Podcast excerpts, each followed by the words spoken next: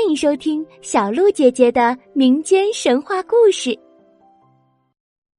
孔雀公主的故事》第四集。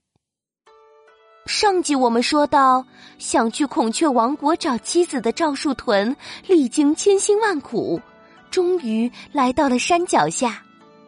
可是，一座大山挡住了他的去路。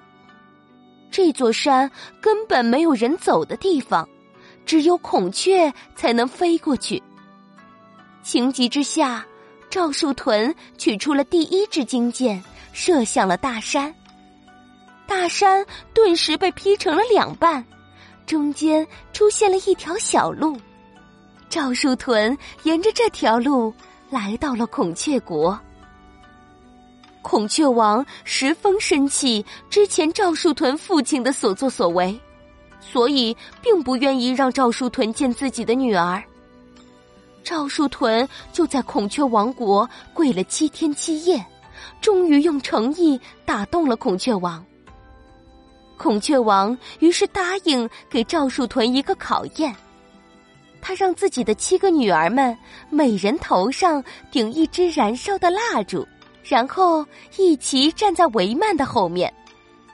他让赵树屯通过声音分辨哪个声音才是南乌罗娜，并用箭射灭头顶的蜡烛。如果可以成功，就让他们相见。赵树屯隐隐约约的看见七个公主的身影，漫长的思念使得即使公主的样貌再模糊，赵树屯也能认出亲爱的妻子。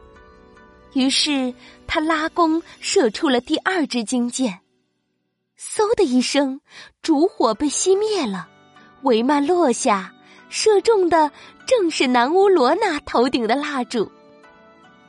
久别重逢的他俩四目相对，一句话也说不出来，只有眼泪在两个人的脸颊上不停的流着。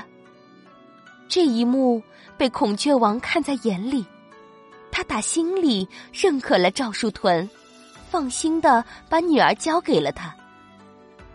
刚踏出孔雀国，赵树屯发现不远的树丛中藏着一个人。南乌罗娜一眼就认出躲藏的人正是那个向族长进谗言要烧死自己的巫师。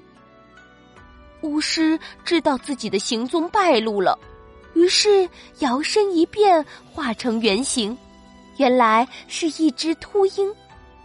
正当他要逃走之时，赵树屯拔出第三支金箭，射向了他，不偏不倚的将这只秃鹰射了下来。孔雀王认出了他，原来秃鹰就是一直嫉妒孔雀们美丽，所以才想陷害南乌罗娜。从此。再也没有人能够将赵树屯和孔雀公主分开，他俩幸福快乐的生活在了一起。